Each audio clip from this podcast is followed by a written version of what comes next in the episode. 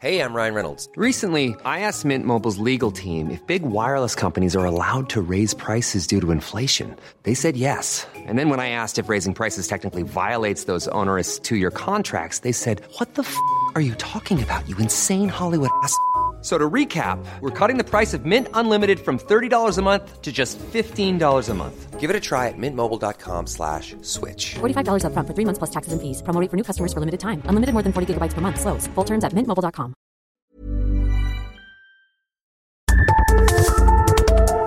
Las coordenadas de la información.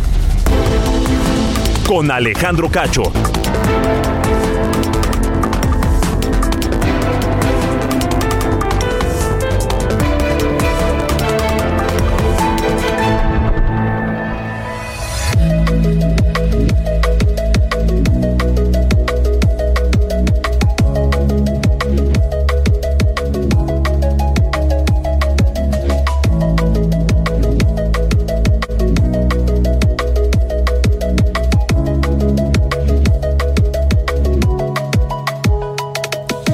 ¿Qué tal? ¿Cómo les va? Son las 8 de la noche en punto tiempo del centro de la República Mexicana. Bienvenidos a las coordenadas de la información este viernes 25 de agosto de 2023. Yo soy Alejandro Cacho y me da mucho gusto saludarles en esta noche en la que espero hayan terminado ya sus actividades, estén descansando en casa o vayan camino a descansar o tal vez a divertirse a algún lugar. Cualquiera que sea el caso, háganlo con cuidado si es que van en el transporte público, cuídense, si es que van manejando también, recuerden que pues eh, uno nunca sabe. Pero bueno, gracias por escuchar eh, las coordenadas de la información en esta noche. Les saludo a nombre de este equipo con Diana Bautista en la jefatura de información, Ángel Arellano en la producción general y Ulises Villalpando en los controles.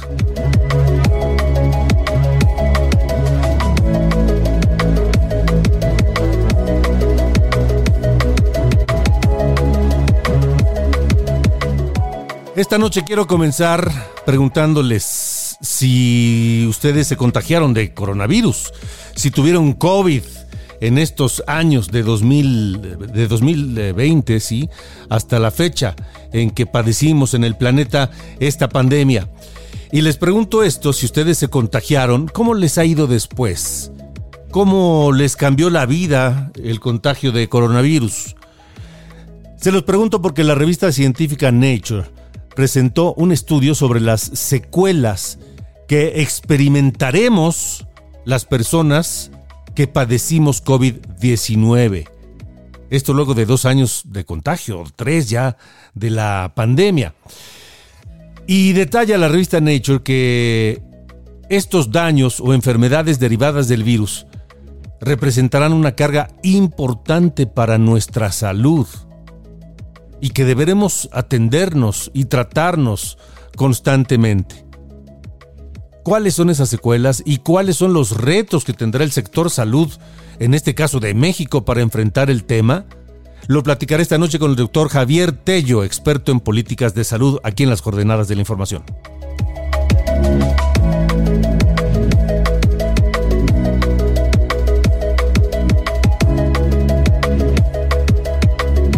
Además, estamos empezando el último fin de semana de las vacaciones de verano en las escuelas. El lunes, alrededor de 30 millones de alumnos regresarán a clases para el ciclo escolar 2023-2024 en medio de la polémica que han levantado los nuevos libros de texto gratuitos de educación básica que, más allá de los contenidos, nos ha llevado a cuestionar la decisión de la Secretaría de Educación Pública de implementar este nuevo modelo educativo un, un modelo educativo que no contempla todos los contextos sociales ni todos los aprendizajes. Esta noche platicaré del tema con Fernando Ruiz, director de investigación de Mexicanos Primero. Así que no se despegue de la señal de Heraldo Radio. Esto y más hoy en las coordenadas de la información.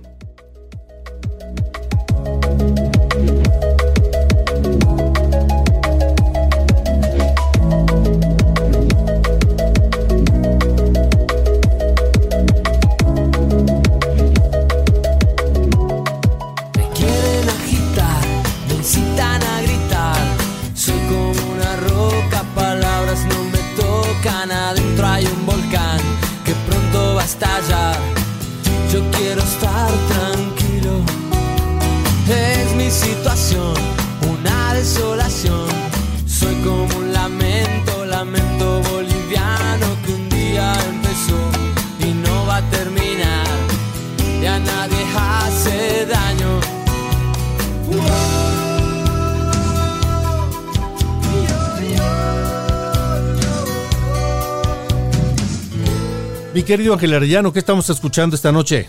Alejandro, muy buenas noches. Hoy habría cumplido 63 años Marciano Cantero. Horacio Eduardo Cantero Hernández, su nombre completo, nació allá en Mendoza, Argentina, el 25 de agosto de 1960 y por desgracia el 8 de septiembre del año pasado, pues falleció ahí mismo en Mendoza. Fue un músico, cantante y compositor con nacionalidad mexicana, aparte de la argentina, reconocido por haber sido el líder vocalista y bajista de Los Enanitos Verdes. Aquí los escuchamos con una de sus canciones que todo el mundo coreaba en sus conciertos, Lamento Boliviano. Hoy vamos a recordar a este músico argentino quien nos dejó el año pasado. Recordarás Alejandro que aquí comentamos que Marciano Cantero estuvo internado desde el 29 de agosto de 2022 por un problema renal. Apenas unos días después de su cumpleaños fue ingresado al hospital. Lo operaron el 5 de septiembre del 2022 para extirparle un riñón y parte del vaso pero murió el 8 de septiembre de 2022 en la clínica de Cuyo, allá en Mendoza, por complicaciones con el único riñón que le quedaba. Hoy vamos a recordar a Marciano Cantero y por lo tanto a escuchar a los Enanitos Verdes. Gracias Ángel, buena noche.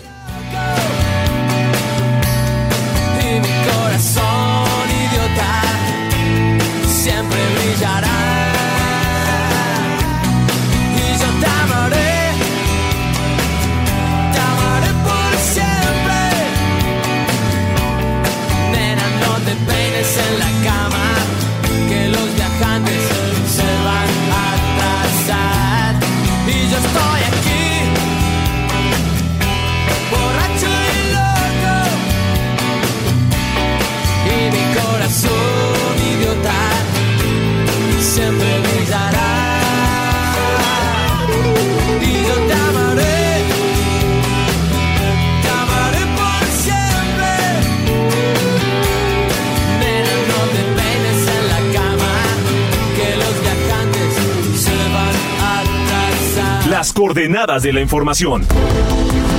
Con Alejandro Cacho.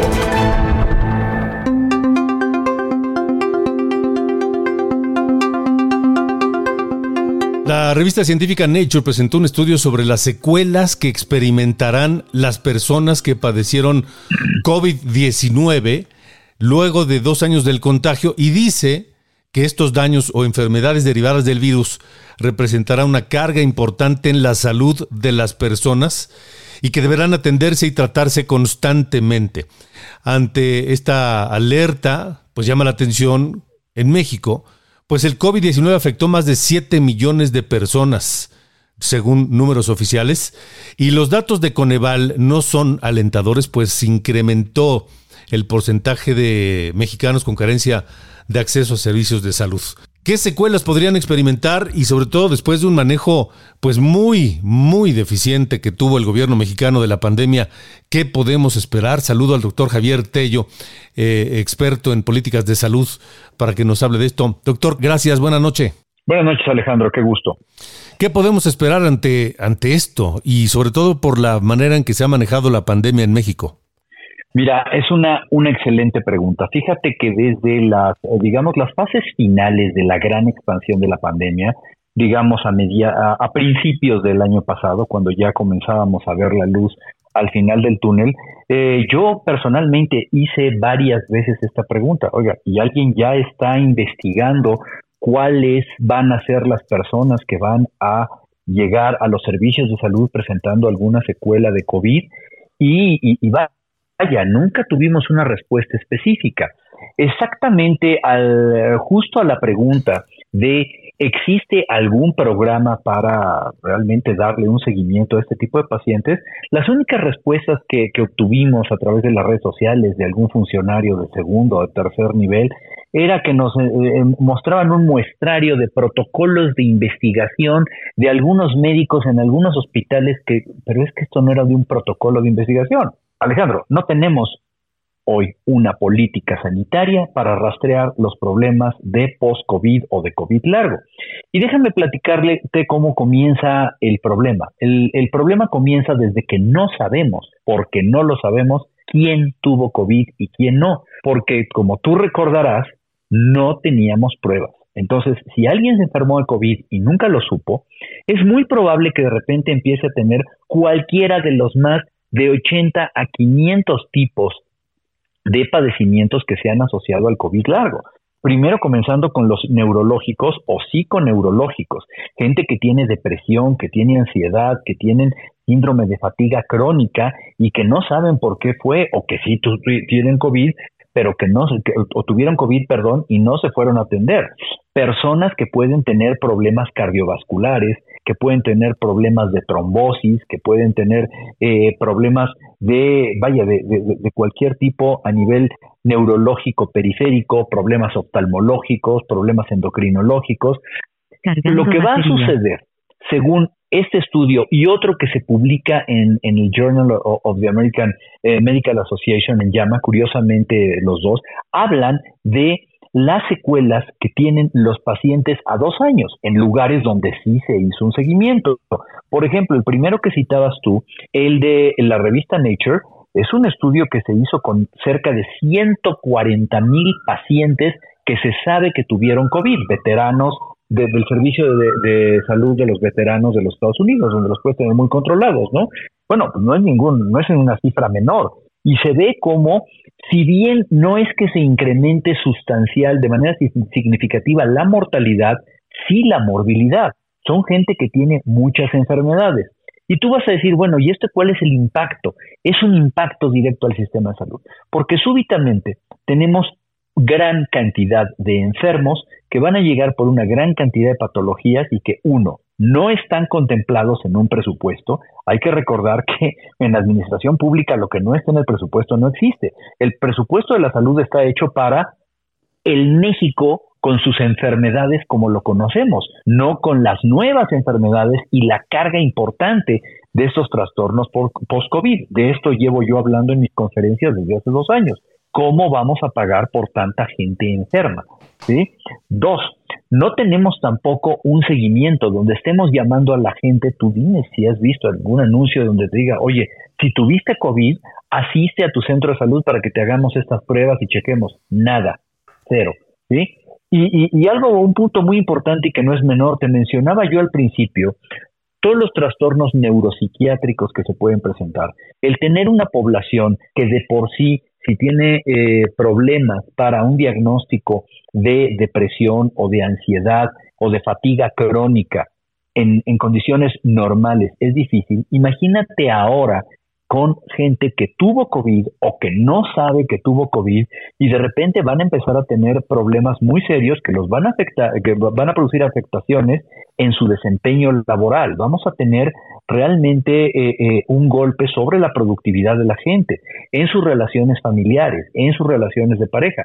No se vienen tiempos buenos en el planeta con eh, las secuelas de COVID. Y los gobiernos que no tengan una política bien implementada para diagnosticar y para tratar estos pacientes, pues, van a estar en problemas muy serios. ¿eh? Esto es algo que ni siquiera está viendo tal vez en este momento el, gobierno mexicano, las autoridades de salud. No, definitivamente no. Y como te lo me, eh, comenté, ¿eh?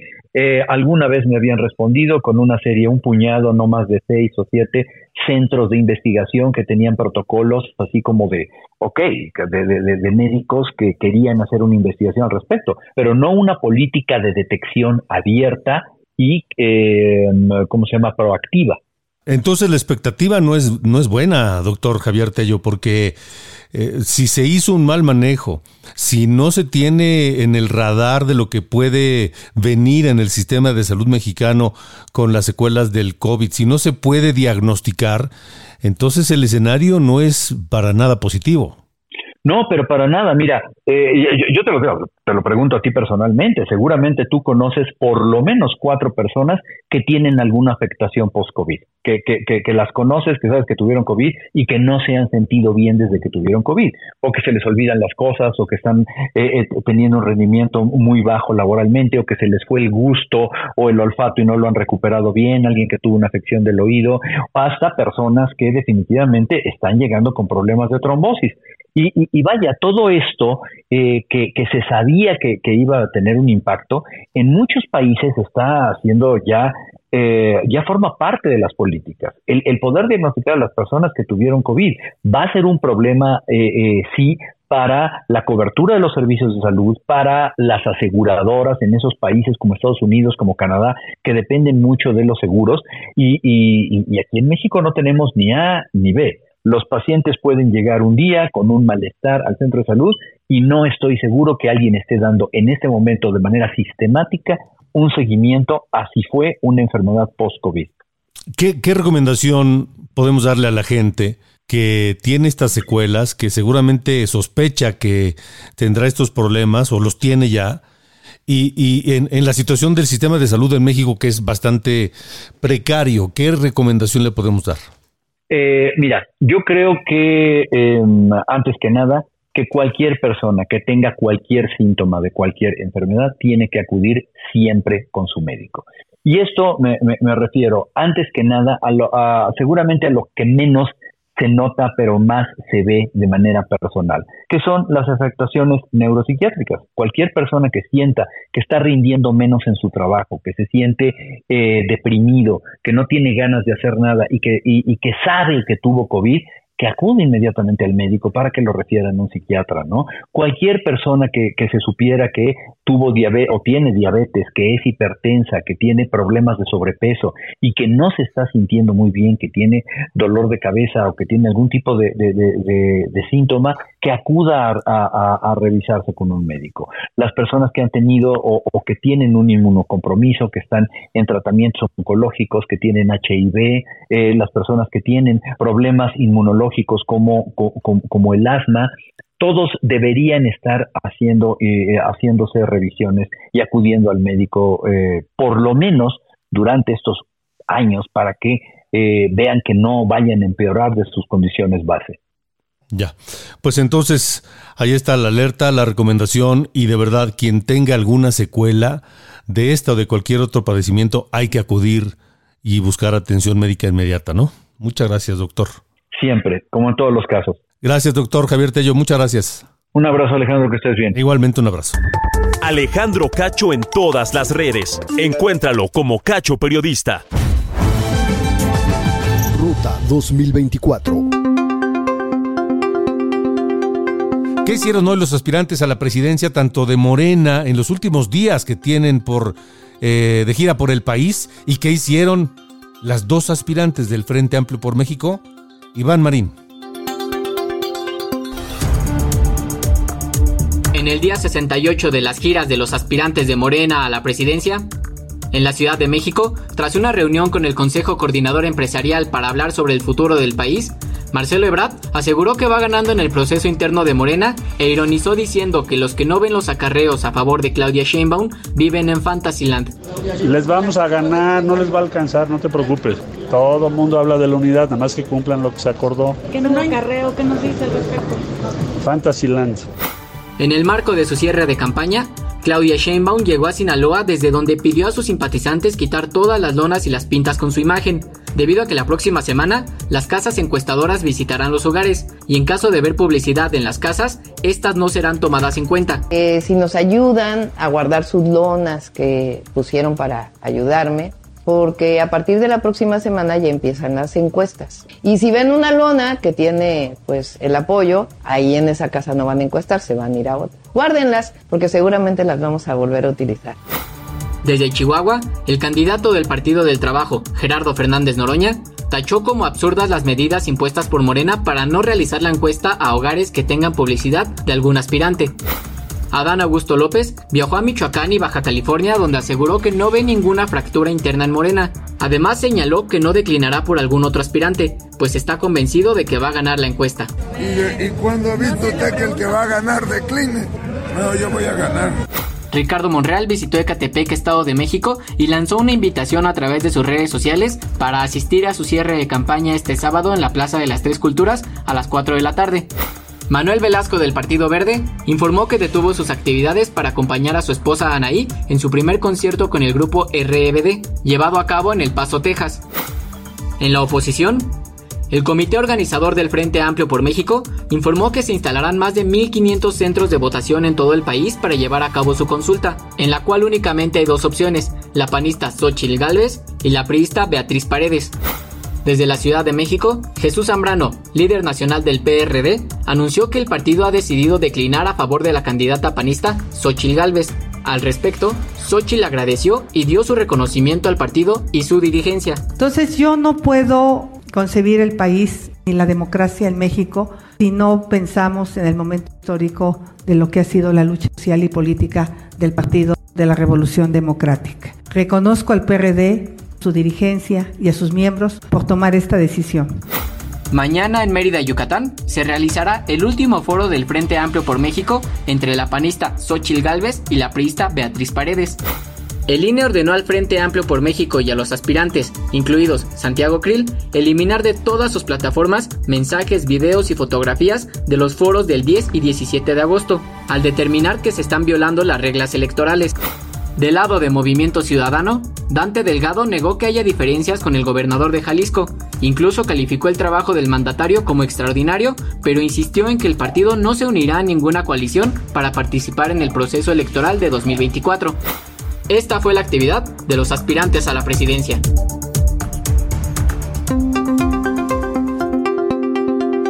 Vamos con más información. Gracias Alejandro, amigo del Heraldo Radio. Así es, el Consejo General del Instituto Nacional Electoral aprobó por unanimidad el monto de 10.440 millones 157 mil pesos de prerrogativas para partidos políticos para el ejercicio fiscal del 2024. Morena será quien reciba mayor monto con más de 2.046 millones de pesos para actividades ordinarias y 1.023 millones de pesos en gastos de campaña, seguido por el Partido Acción Nacional, el cual recibirá 1.226 millones de pesos para actividades ordinarias y 613 millones para gastos de campaña. Los recursos se otorgan para el financiamiento público por actividades ordinarias permanentes, gastos de campaña, actividades específicas, franquicias postales y franquicias telegráficas para los partidos políticos nacionales. El PRI recibirá 1.226 millones de pesos para actividades ordinarias y 613 millones 175 mil pesos en gastos de campaña. Respectivamente, Movimiento Ciudadano tendrá en número cerrado 646 millones y 323 millones. El Partido Verde 560 65 millones y 282 millones, el PRD 472 millones y 236 millones, mientras que el PT 451 millones y 225 millones para actividades ordinarias y gastos de campaña. La consejera del INE, Dania Paola Rabel, precisó que no todas las fuerzas políticas reciben el mismo financiamiento, ya que la normativa establece la manera en cómo se tiene que hacer la distribución específicamente por actividades ordinarias. Mientras el 30% se reparte de forma igual el 70% se distribuye de acuerdo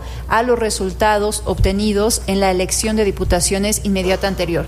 De ahí que el partido con mayor financiamiento público en 2024 por este concepto sea Morena con más de 2.046 millones de pesos y el partido político con menor financiamiento será el Partido del Trabajo con poco más de 451 millones de pesos. El consejero electoral José Martín Faz indicó que la fórmula para determinar el financiamiento público anual ordinario encuentra su fundamento en el artículo 41, párrafo tercero, base segunda de la Constitución Política de los Estados Unidos Mexicanos. Alejandro, amigos, el reporte que les tengo. Alejandro Cacho en todas las redes. Encuéntralo como Cacho Periodista.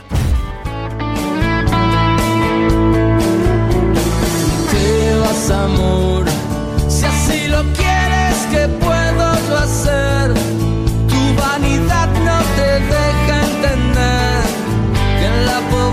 se sabe querer. Escuchamos a los Enanitos Verdes. Esta canción es original de Marco Antonio Solís del Buki. Sí, del Buki. Y aquí la escuchamos en la versión de Los Enanitos Verdes, Tu cárcel, por supuesto. Recordamos hoy a Marciano Cantero. Este viernes habría cumplido 63 años, este argentino que murió el año pasado, el 8 de septiembre, debido a complicaciones renales. Es el tema Tu cárcel de El Buki con los Enanitos Verdes. Pausa y regresamos.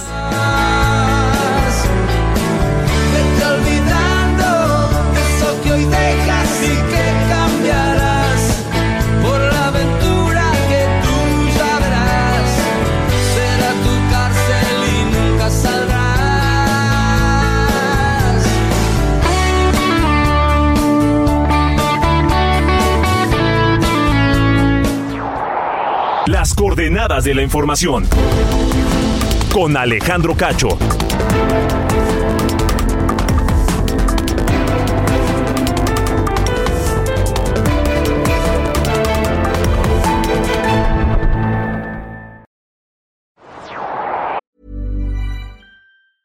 Hiring for your small business? If you're not looking for professionals on LinkedIn, you're looking in the wrong place. That's like looking for your car keys in a fish tank. LinkedIn helps you hire professionals you can't find anywhere else, even those who aren't actively searching for a new job but might be open to the perfect role. In a given month, over 70% of LinkedIn users don't even visit other leading job sites. So start looking in the right place. With LinkedIn, you can hire professionals like a professional. Post your free job on linkedin.com slash spoken today.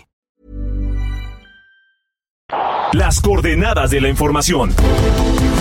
Con Alejandro Cacho.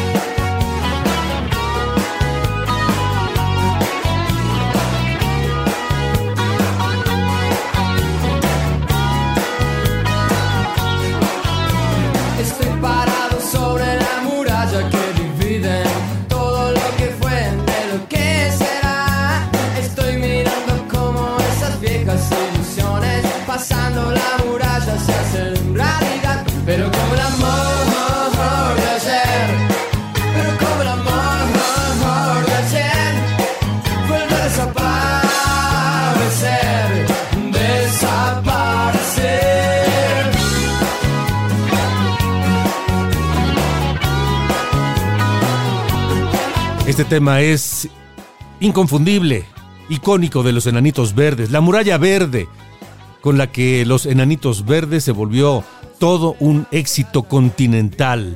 Marciano Cantero dijo alguna vez que esta canción la compuso tirado en unos colchones durante el descanso de una presentación y la grabó con un dispositivo portátil. Meses después la volvió a escuchar, la grabó con la banda y se convirtió en su super éxito. Hoy recordamos a Marciano Cantero, líder y bajista de los Enanitos Verdes, porque hoy habría cumplido 63 años. Murió el año pasado, 8 de septiembre, va a ser un año ya, debido a complicaciones renales.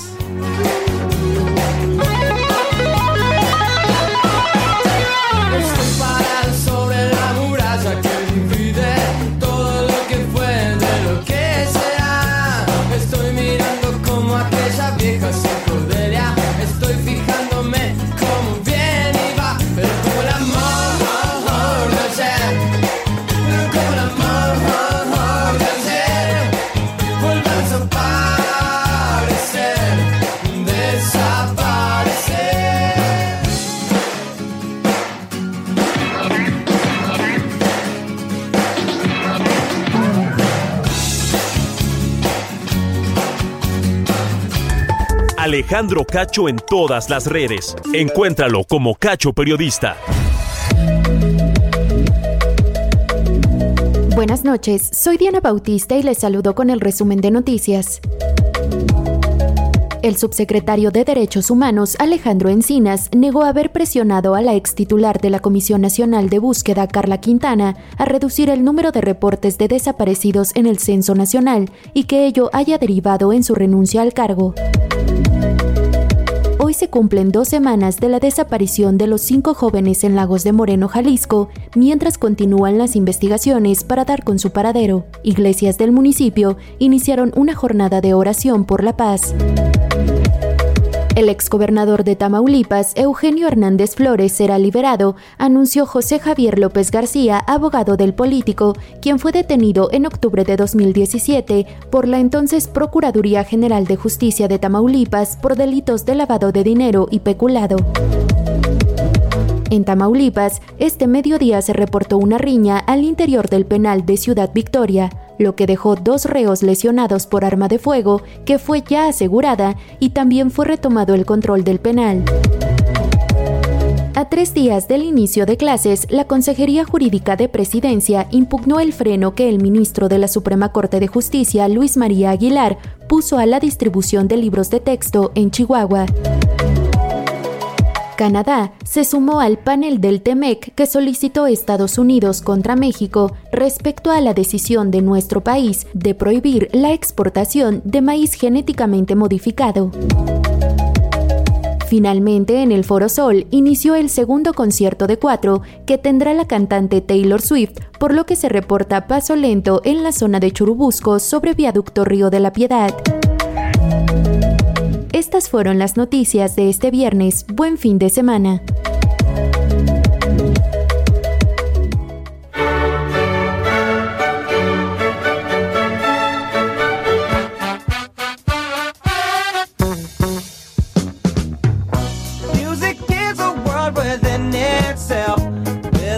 Es viernes, mi querido Carlos Allende. Sir Allende, ¿qué nos tienes?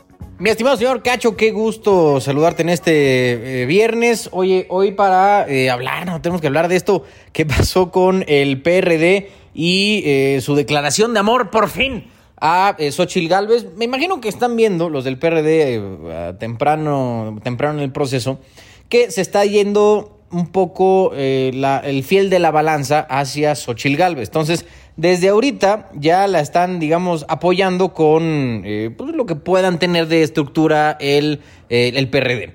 Sabemos que desde hace pues, ya varios ciclos electorales el PRD ya no es lo que era, ya no es la fuerza de oposición por excelencia.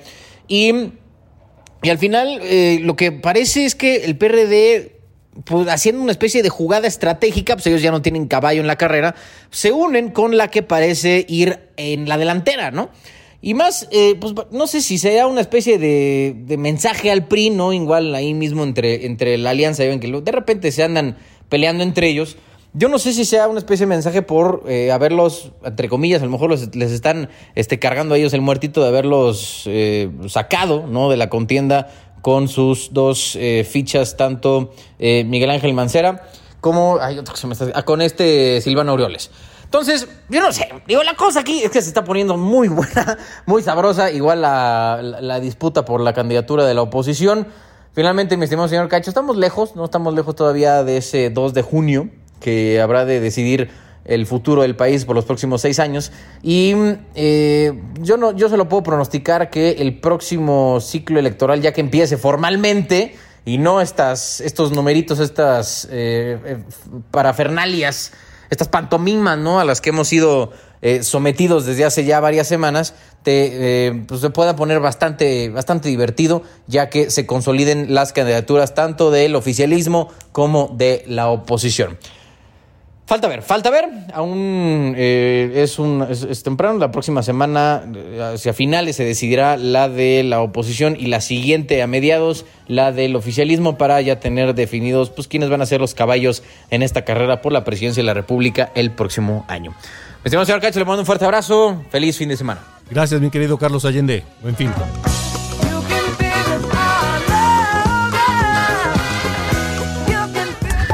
Alejandro Cacho en todas las redes. Encuéntralo como Cacho Periodista.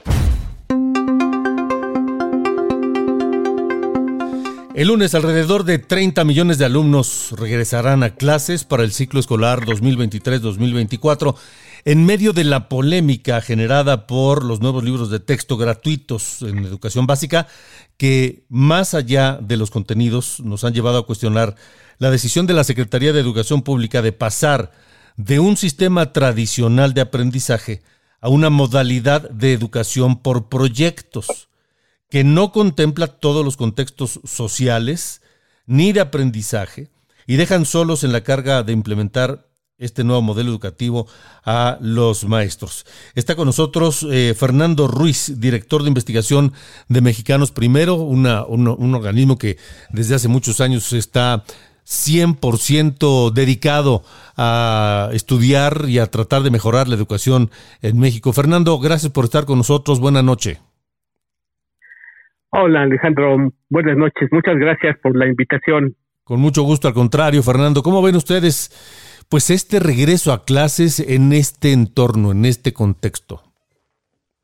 Mira, me parece que como pocas veces eh, en, en, el tiempo que llevamos nosotros de existir, hemos presenciado un inicio de ciclo escolar que en eh, un inicio de ciclo escolar tan tan eh, complicado, tan eh, desorganizado, yo diría, cuando ya empezamos a ver cómo las piezas que eh, tienen que confluir para el inicio de un ciclo escolar, todos los ciclos escolares son importantes, pero este en particular tiene eh, mucho mayor relevancia en primer lugar, porque ya es el segundo, el segundo ciclo escolar que eh, más o menos eh, inicia de forma normal. Después de, un cierre de, un cierre eh, de escuelas tan tan importante que hubo hace no, no mucho tiempo. Y además porque es el último ciclo escolar de esta administración que se había propuesto una transformación educativa que todavía nosotros no vemos muy claro, pero me parece que eso es un primer elemento que, que podemos señalar estamos eh, muy, muy asombrados y muy preocupados por la forma como, como está iniciando este ciclo escolar. ¿Cuál es la alternativa? Es decir, hay una resistencia importante a estos libros de texto nuevos de la Secretaría de Educación Pública. Hay gobiernos estatales que dicen aquí no se van a distribuir, pero en medio de todo esto están los padres de familia. Bueno, hay organizaciones de padres de familia que tampoco están de acuerdo con los libros, pero están los niños, los alumnos principalmente, y sus padres en medio de todo esto, Fernando. Sí, es algo que, que, creemos que ha sido en parte responsabilidad de la propia autoridad educativa al no al no conducir un proceso que en otros en otros años pues ha sido un proceso que, que, generalmente nosotros como como eh, como ciudadanos como padres de familia, eh, veíamos como un proceso normal en donde todos los elementos confluían, en la, eh, no solamente la preparación de los centros escolares, la preparación de los maestros, los cursos a los que los maestros tienen que, tienen que eh, realizar antes de iniciar un ciclo escolar. Pero tal vez aquí el, el, caso de los libros de texto es un ejemplo de la forma como, como se está conduciendo en estos momentos el, el sistema educativo nacional en donde me parece, me parece que ha sido, eh, ha generado una polémica innecesaria, eh, y sobre todo porque tenemos un proceso no solamente de transformación eh, realizado de la forma como lo planteó esta administración, que fue a través de un de una modificación curricular, la creación de nuevos programas de estudio, sino además la formulación de nuevos libros de texto que parecen estar desvinculados de estos dos otros, otros dos eh, instrumentos importantes de política educativa y que generan una preocupación, me parece que natural en, en, en, muchos gobiernos estatales y en los padres de familia, que eh, pues ven, ven con preocupación. La, y esta administración pues no ha contribuido, no ha contribuido a brindar esa certidumbre, sino que aún eh, desde la misma Secretaría de Educación Pública parecieran, parecieran atizar y provocar esta polémica que no me parece para nada, para nada este, positiva para, para, la, para el tremendo reto que tienen las escuelas en los que eh, en esta en este, en la próxima semana que van a que van a iniciar clases. Y me parece que, que en este sentido es, ah, tenemos que hacer un llamado para justamente regresar a lo más importante que es esta nueva propuesta de cambio curricular y de libros de texto sirven para el aprendizaje de los estudiantes yo creo que yo creo que ahí debe ser eh, el medio del asunto y dejar un poco de lado eh, la, lo, eh, los, los, elementos eh, secundarios que tienen que ver con, con si los libros fueron editados correctamente, si los libros están siendo están siendo distribuidos o no y, y si y si la, los litigios eh, están en marcha. Yo creo que tenemos que volver a centrarnos en este tema y me parece que, hacia, allá deberíamos eh, iniciar este diálogo que es tan intenso que se ha generado en estas últimas semanas. Y además no hay diálogo, no hay diálogo alguno, es decir, la imposición de los libros de texto sin un proceso claro de su diseño, sin programas de estudio, sin nada, y no hay diálogo. Es decir, son estos y se acabó, punto, ¿no? En, efecto, ahí, ahí, mira, es muy importante hacer el señalamiento que, que em, los libros de texto son solamente una, una pieza, eh, una pieza que es muy simbólica, eso sí lo debemos reconocer, o sea, no hay nada más, es una de las, de las pocas cosas que, que la escuela pública ha mantenido y me parece que muy relevante en, en términos de equidad, que se brinde un, un, un documento un eh, instrumento en donde los estudiantes pueden eh, leer, eh, tener acceso a lecturas que de otra forma no tendrían posibilidades, sobre todo en aquellas zonas de más alta marginación, pero que pero cuyo impacto en el aprendizaje es, es, es, relativamente menor. Por lo menos hasta ahorita no hay investigaciones que nos que nos digan que, que eh, los materiales educativos tienen un efecto eh, fundamental en el aprendizaje, como sí lo tiene la relación que tienen los maestros con los propios estudiantes. Y aquí me parece que está eh, una parte importante, porque los maestros en este momento están muy distraídos. las últimas decisiones arbitrarias, pensaría yo, que han tomado, por ejemplo, en extender en, en, hacer un cambio y extender la aplicación del nuevo del nuevo marco curricular a todos los grados escolares, me parece que sí, eso, eso sí representa un, un, reto enorme para los maestros porque eh, hay que recordar que hasta, hasta el último día del ciclo escolar anterior, ellos, los maestros de segundo de preescolar, tercero de preescolar, de segundo a sexto de primaria y segundo y tercero de secundaria, no sabían que iban a iniciar este ciclo escolar con un nuevo, eh, aplicando un nuevo marco curricular, que como tú dijiste al inicio, eh, representa un, un reto, ya no, ya no pongamos, ya no le pongamos un, calificativo, en sí mismo representa, representa un reto porque va a trastocar las prácticas de planeación y didáctica que los maestros venían realizando hasta este, este último ciclo escolar y que ahora se enfrentan no solamente a eh, la modificación, sino tienen que ahora entender, leer los eh, más de eh, cerca de 500 páginas del nuevo del, nuevo plan eh, programa de estudios para educación básica y los más de mil mil mil hojas de los libros de, de, educación primaria para poder hacer una planeación adecuada. Y eso me parece que es que es una una una falta de respeto hacia ellos. Y como y como habíamos señalado pues también les les, les dejan la responsabilidad de eh, aterrizar estas ideas que por, otro lado están inconclusas, eh, estas ideas que están estableciéndose eh, desde la emisión de los programas de estudio, entenderlas para hacer su planeación. Y eso me parece que es una es un es un elemento que tiene mucha relevancia y me parece que, que corremos el riesgo de poner a esta generación nuevamente ante un problema mayúsculo de, de, de, de perder los aprendizajes que ya habían tenido que, y que a, duras penas estaban recuperando. Y si a eso le sumamos el daño de la, de la pandemia, pues vamos a tener una generación o, dos, no lo sé, muy afectadas en su, en su educación. Sí, ese es, ese es, el, ese es el gran riesgo. Mira, eh, desafortunadamente, eh, aunque, aunque las, las eh, en los últimos días han estado señalando que eh, la estrategia de la enseñanza por proyectos es una, es una apuesta a generar un cambio y ahí ya eh, eh, generar justamente una nueva dinámica de aprendizajes en las aulas.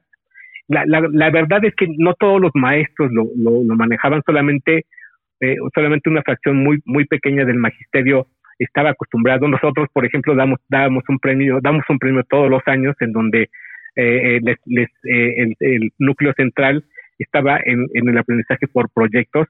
La realidad es que muchos muchos maestros no lo tienen y tienen que tienen, van a tener que marchar en cuanto al corriente. Va a haber una curva de aprendizaje muy muy pronunciada y me, y me parece que eso eso se debió haber contemplado eh, eh, de una forma mucho mucho más eh, mucho más escalonada y gradual y no como lo quieren hacer en este momento porque eso sí eh, me parece que los maestros pues eh, eh, tienen, tienen que aprender muy rápido y además sin, apoyo. Hay que recordar que los recursos para formación continua se han reducido sistemáticamente, son los más, los más bajos de este siglo. De hecho, los recursos destinados para el diseño de libros de texto también son los más bajos de este siglo.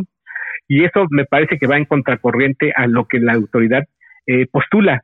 Y eso pone en, en entredicho pues que tengamos un inicio, un, inicio de, de, ciclo escolar eh, en las mejores condiciones y vamos a tener que darle un seguimiento muy puntual a lo que está sucediendo y un llamado a las autoridades educativas para que terminen, eh, terminen de afinar todos los elementos de, de, de, política educativa que se requieren. Hay que recordar que todavía no sacan todos los libros de, de, eh, secundaria, tampoco tenemos libros de, para, para las modalidades de telesecundaria Tampoco tenemos libros para educación indígena y mucho menos tampoco para preescolar. Y eso me parece que también, además de todo lo que ya hemos señalado, pues viene, viene a complicar mucho, mucho el panorama. Y, y eh, como tú decías, la pérdida de aprendizaje es lo que estaba exigiendo y lo que se planteaba y lo que nosotros habíamos eh, identificado como prioritario es que los estudiantes tienen que tener un acompañamiento eh, personalizado, complementario a las clases que, que el maestro les daba y esta nueva dinámica de, trabajo colectivo no le da la, no le da tiempo suficiente para que eh, los estudiantes puedan fortalecer el autoaprendizaje que me parece que es uno de las de los elementos que pueden sacar a este a este eh, eh a, la grave crisis de aprendizaje que tenemos hoy. Pues Fernando Fernando Ruiz ojalá quepa la sensatez desde la autoridad en la Secretaría de Educación Pública. Muchas gracias por haber estado con nosotros al contrario, Alejandro, nosotros seguiremos monitoreando la, educación a ver cómo iniciamos. Muy bien, gracias y buena noche. Buenas noches. Iván Saldaña tiene la información. Buenas noches, Iván.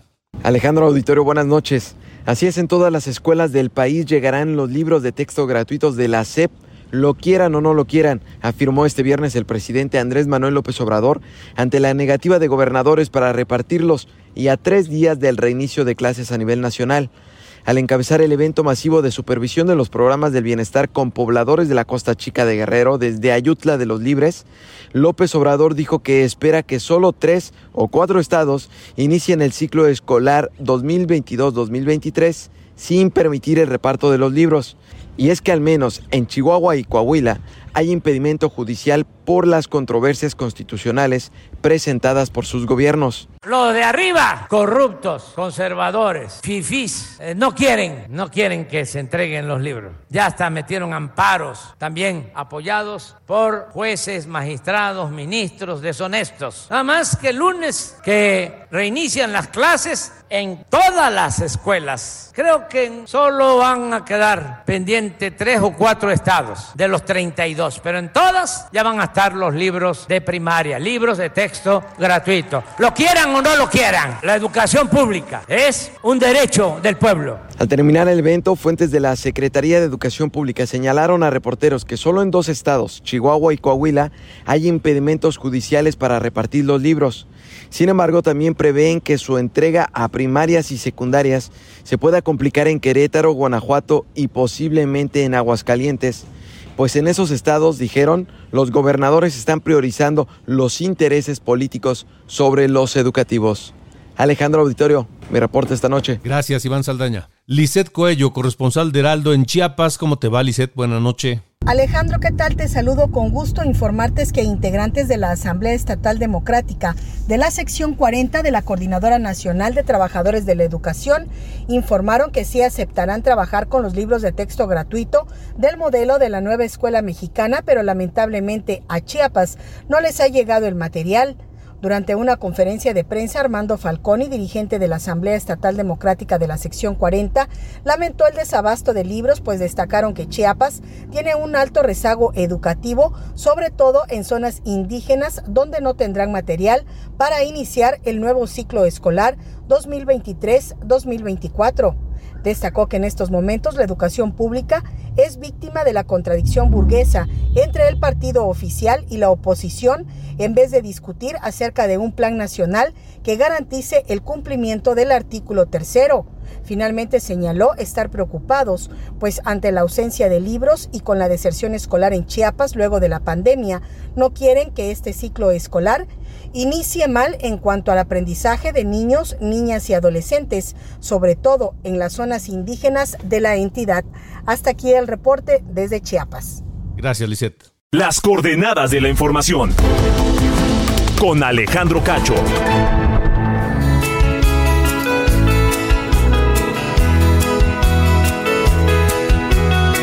Esta noche hemos escuchado a los Enanitos Verdes recordando a Marciano Cantero, el líder y bajista de esta banda argentina que eh, adquirió fama en toda América Latina. Este, este hombre, Marciano Cantero, estaría cumpliendo 63 años hoy. Esta canción se llama Cada vez que te digo adiós y fue grabada en un concierto en vivo en Tijuana en octubre de 1997. Enanitos Verdes. el camino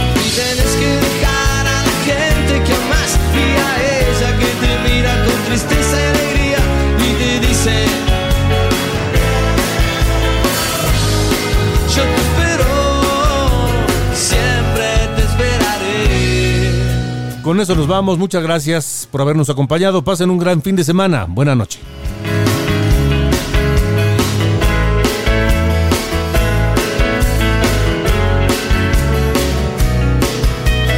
por favor no tengas miedo vos me vas a sostener y cuando todo sea adverso pensando en vos voy a estar muy bien Esto fue Las coordenadas de la información. Con Alejandro Cacho.